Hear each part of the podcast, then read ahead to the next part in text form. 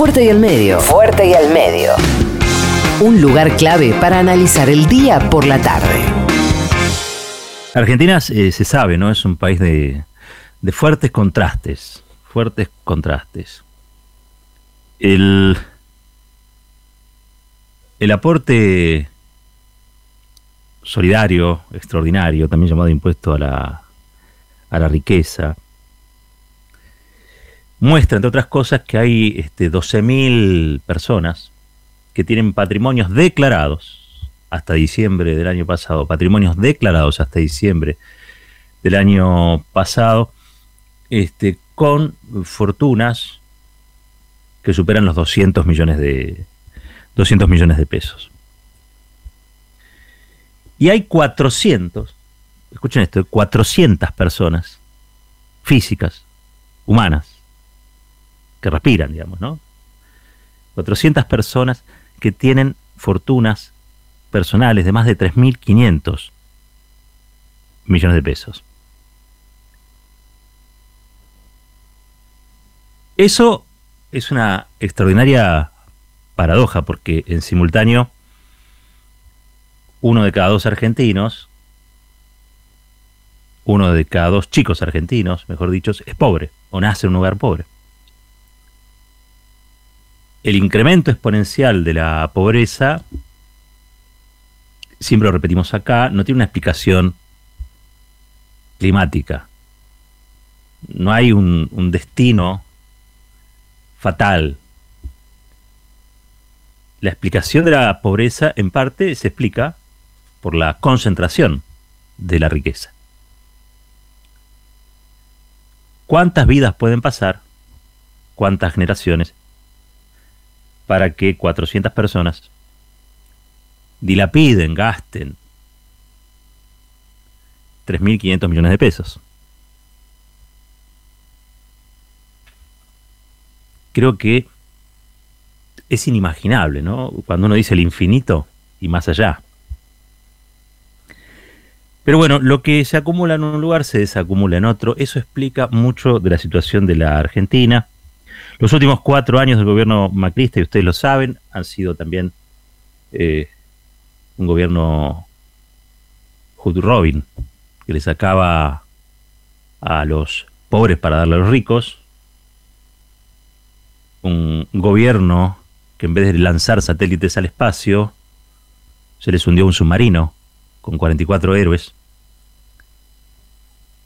Y hoy Argentina ya no tiene submarino. Lo que sí tiene son satélites, porque gracias a que hubo gobiernos nacionales y populares antes de la llegada del macrismo, se construyeron, se pusieron en marcha proyectos anheladísimos que tenían que ver con la innovación científica y tecnológica, con el desarrollo científico y tecnológico del país, para agregar valor, y yo me lleno de orgullo cada vez que digo que la Argentina es un país de contrastes, porque así como tenemos a 9 millones de personas que el Estado no sabía que existían siquiera, y ahora a través del IFE los, miran a los ojos, somos capaces de exportar soja para los chanchos chinos, pero también reactores nucleares y también la fabricación, la tecnología, el conocimiento, la sabiduría para construir satélites, no cualquiera. Satélites de última generación, tan avanzados como los que produce Japón. Argentina es una potencia. El SAOCOM, este que se, se lanzó el otro día desde Cabo Cañaveral, eh, es quizá un orgullo que tiene una historia larga, ¿eh? Tiene una historia larga, no es, no es de ahora. En realidad todo lo que tiene que ver con satélites, ARSAT, los ACOM1, este, estas cosas tienen que ver sobre todo con Cristina Kirchner y con Néstor Kirchner, porque viejos planes que había los ponen en marcha, los ponen en marcha. Una cosa es escribir una cosa en un papel y otra cosa es tomar un reclamo de la comunidad científica, eh, tecnológica del país y conseguir el presupuesto para que eso se pueda fabricar, se pueda construir. Participaron más de 800 científicos, 800 científicos en este desarrollo. Y les es una historia larga porque habría que remontarse incluso a lo que fue el desarrollo aeroespacial de lo que se denominó el misil Cóndor, que tenía su fábrica creo en Córdoba, en Falda del Carmen me parece, y que los acuerdos de eh, Menem con los Estados Unidos hicieron cerrar. Eso había sido el desarrollo de la Fuerza Aérea, de un sector de la Fuerza Aérea que había combatido en Malvinas y vuelve y este, trata de desarrollar un cohete propio, el famoso misil, el famoso misil que dicen algunos habría estado financiado eh, por Irán o por Libia, o que iba a tener como destino Irán o Libia. La cuestión es que cuando Menem este, eh, asume las relaciones carnales con los Estados Unidos, eh, parte del acuerdo, era desmontar todo eso, desmontar todo ese complejo científico-tecnológico, destruir la posibilidad de un misil de esas características.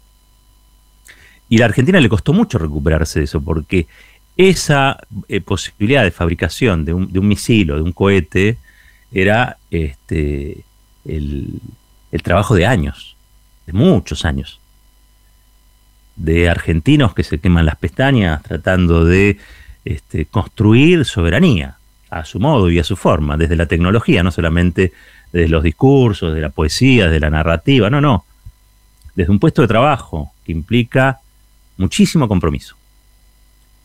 La cuestión es que esa política, que fue destrozada durante el menemismo, produjo una alternativa, que fue que la CONAE, la Comisión Nacional de Actividades Espaciales, dijera, bueno, pará, pero todo esto que aprendimos, si no podemos desarrollar un, misil o que, este, o sea, poner la pata en lo que era la industria armamentística, vamos a decirlo así, porque no lo aplicamos con fines pacíficos. Y ahí quedó. Ahí quedó. Todo ese conocimiento quedó. Quedó varado, entre otras cosas, porque eso fue en el año 94, 95, y a partir de la segunda mitad de los 90 fue un desastre, un absoluto desastre. El alineamiento con los Estados Unidos impedía cualquier cosa. Argentina era menos soberana. Tuvo que llegar Néstor Kirchner para volver más soberana a la Argentina y en ese marco de soberanía decidir tener satélites propios, desarrollar la industria científico-tecnológica, meterle pedal a todo lo que fue el desarrollo nuclear. Y finalmente, los satélites ARSAT se construyen con, Cristina. El primer, este, eh, el, primer este, satélite, como el que hoy, este fin de semana se lanzó, también se empieza a construir allí en el 2015, creo que se lanza en el 2017, pero se empieza a construir en el 2015, es decir, se hace un avance impresionante, lo que por décadas no se había podido hacer, de golpe, dar, y en esto, permítanme la literalidad, comienza a levantar vuelo. Una cosa fantástica, magnífica. Hoy este, escuchaba que en los Estados Unidos, cada vez que se lanza un satélite al espacio, una, una nave, un, o sea, cada vez que desde Cabo Cañaveral surca el espacio un, cohete, uh, que son los cohetes esos que llevan, viste, la bandera de los Estados Unidos, con los que acentuó el predominio tecnológico que ha tenido históricamente, o por lo menos desde que ganó la Guerra Fría, este, el país, Estados Unidos, se para. Se para por completo. Hay como. Ese día es un día de celebración. Es un día de festejo. ¿sí?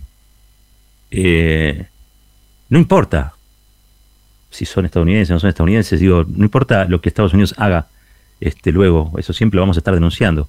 Pero sí es cierto que asumen ellos que ese es un día de celebración porque son años de inversión y les da orgullo, orgullo patriótico. Orgullo patriótico. Que ustedes saben, cuando hay demasiado orgullo patriótico puede resultar en un problema. Y cuando hay muy poco o no hay ningún orgullo patriótico, también tenés un problema. Y en la Argentina tenemos el segundo problema. Tenemos héroes, como son las médicas, los médicos, los enfermeros, las enfermeras, los recolectores de residuos, que deberían hacernos sentir orgullosos por el que en el marco de una pandemia han seguido trabajando y han hecho lo imposible para pelear cara a cara con el virus. Los aplaudimos dos meses y después nos cansamos porque también es, verdad, hay una especie de discurso público donde nadie haría las cosas porque sí, por voluntad, por épica, por romanticismo, por idealismo, por entrega, por compromiso, o se hacen por plata o no se hacen. Y la verdad que las cosas se hacen por plata y también por lo otro, siempre hay un plus. Y ese plus es lo que le agrega valor también a una sociedad, a una comunidad. Y a los dos meses dejamos de aplaudir lo que hice antes, ¿eh? se dejaron de aplaudir a los médicos, a, todo el personal sanitario comprometido fuertemente en la lucha contra la pandemia. ¿Qué quiere decir eso? Bueno, que los argentinos estamos mal. o por lo menos un sector importante los argentinos, ¿no? Cuando digo los argentinos, las argentinas, este, parezco, parezco un pontificador, parezco leuco, no, no, no es mi idea esa. Pero sí este, reconocer que estamos haciendo poco en algunas cosas. Que estamos haciendo poco con lo que somos capaces de hacer.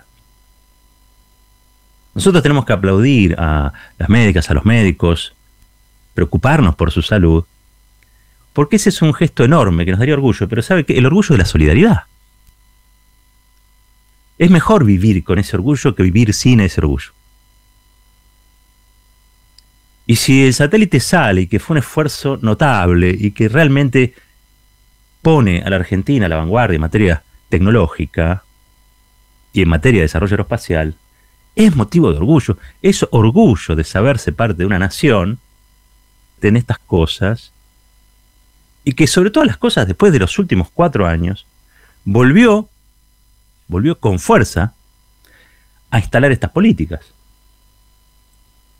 Eso nos tiene que hacer sentir mejor dentro de lo peor que es la pandemia. ¿no? Por eso decía que Argentina es un país de contrastes, fuertes contrastes, fortísimos contrastes. Porque el presidente, junto a la vicepresidenta Cristina Fernández de Kirchner, y también estaba por ahí Sergio Massa, en el Museo del Bicentenario, con Martín Guzmán, también el ministro de Hacienda, anunció que la Argentina canjeó los bonos privados en dólares este, y evitó el, default. 99% de los títulos han sido canjeados, eso nos permite bajar a menos de la mitad la tasa que se estaba pagando, tres años de gracia prácticamente, un ahorro significativo en intereses de casi 40 mil millones de dólares. Uh, caramba, y todo eso con la pandemia de fondo. Y todo eso con la pandemia de fondo. Por eso otros hundían submarinos y, me parece que este gobierno lanza satélites al espacio. Digo, es una simplificación, ya lo sé, no me tomen tan en serio. Pero hay algo que se puso nuevamente en marcha y eso se siente, se nota, a pesar, a pesar de lo que todos sabemos que pasa y todos sabemos que ocurre y que tiene que ver con un momento crítico del mundo, crítico de la región, crítico del país.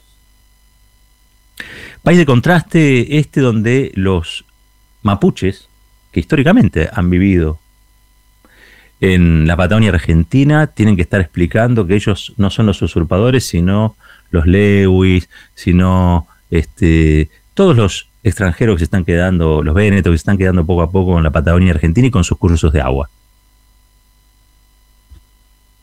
Es insólito, ¿no? Y esto es tapa de todos los diarios. Este, esto es tapa de todos los diarios.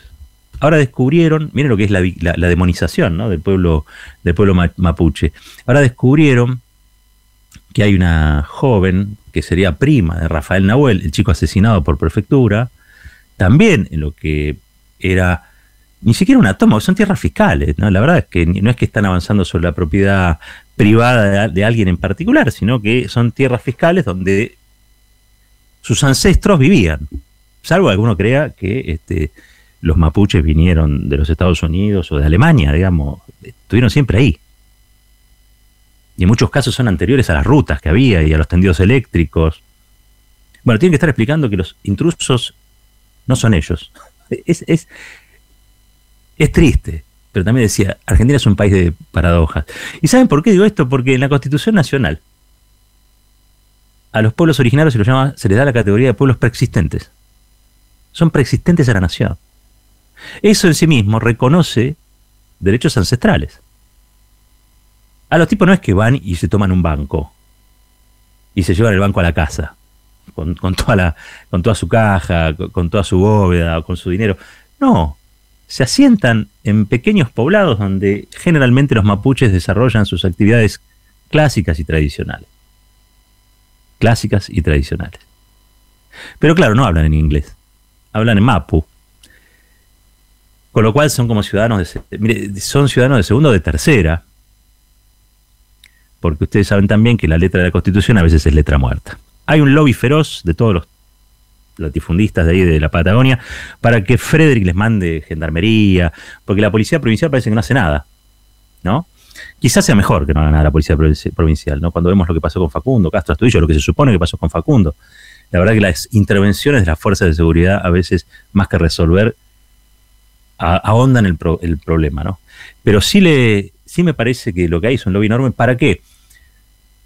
Para que el gobierno mande fuerzas federales y, otra vez vuelva a esa rueda que terminó con el asesinato de Rafa Nahuel y con también la desaparición forzada seguida de muerte de Santiago Maldonado. La Argentina tiene un montón de problemas más que, más que ese. Sí, algunos dirán, no, bueno, pero tienen terror por la violencia. Yo conozco quienes viven, por ejemplo, en Lago Pueblo, en Bariloche. Y los vecinos y vecinas, entre comillas, ¿no? Que cita, por ejemplo, Clarín, que citan los, los... Yo no estoy diciendo que no lo sean, ¿eh? Pero son a veces un poquito racistas. Y cualquiera que viva ahí me lo va, me lo va a reconocer. Son un poquito racistas. No les gustan mucho los mapuches. No, eh, eh, preferirían que esos fueran como los Alpes suizos, sin mapuches. Sin mapuches. Un mapuche tiene su bandera, tiene su práctica, su cosmogonía. Son chilenos. Es lo primero que te van a decir. Hay una cuestión de rechazo grande. Y hay un pueblo mapuche con mucha diversidad también, no son todos exactamente igual ni lo mismo. Este, un pueblo mapuche que está tratando de mantener este, sus espacios este, como puede. Porque, insisto, no es que toman un banco. Van, se asientan y ponen las cabritas, ponen este, los, corderitos, no, no hacen otra cosa, ¿eh? no, es que eh, se ponen a extraer petróleo. No es que se roban el petróleo o el agua de los argentinos, no. Tiene una vida bastante, bastante este, silvestre, bastante natural. Por eso decía, me sorprendía hoy la tapa de los diarios en relación al conflicto en Río Negro y Nación, las tomas de tierra. Esto, ¿saben qué es? Es la respuesta al Fondo Solidario Extraordinario, al llamado impuesto a la riqueza. Ahora Clarín nos va a tratar de convencer de que eso afecta a todos y que vienen por la propiedad privada y que vienen por los patrimonios y que en la Argentina, así como nos convencieron o trataron de convencernos, y a un sector de la sociedad la convencieron de que tenía que, que, que la cuarentena estaba acabada y que había que desobedecerla y salir a la calle igual, cosa que finalmente, en virtud del, de, un poco del, abatimiento de lo que producen tantos días de encierro, lo cual es cierto, pero también porque crearon las condiciones para que la gente este, perdiera eh, temor y bajara la percepción de riesgo. Y hoy tenemos lo que tenemos.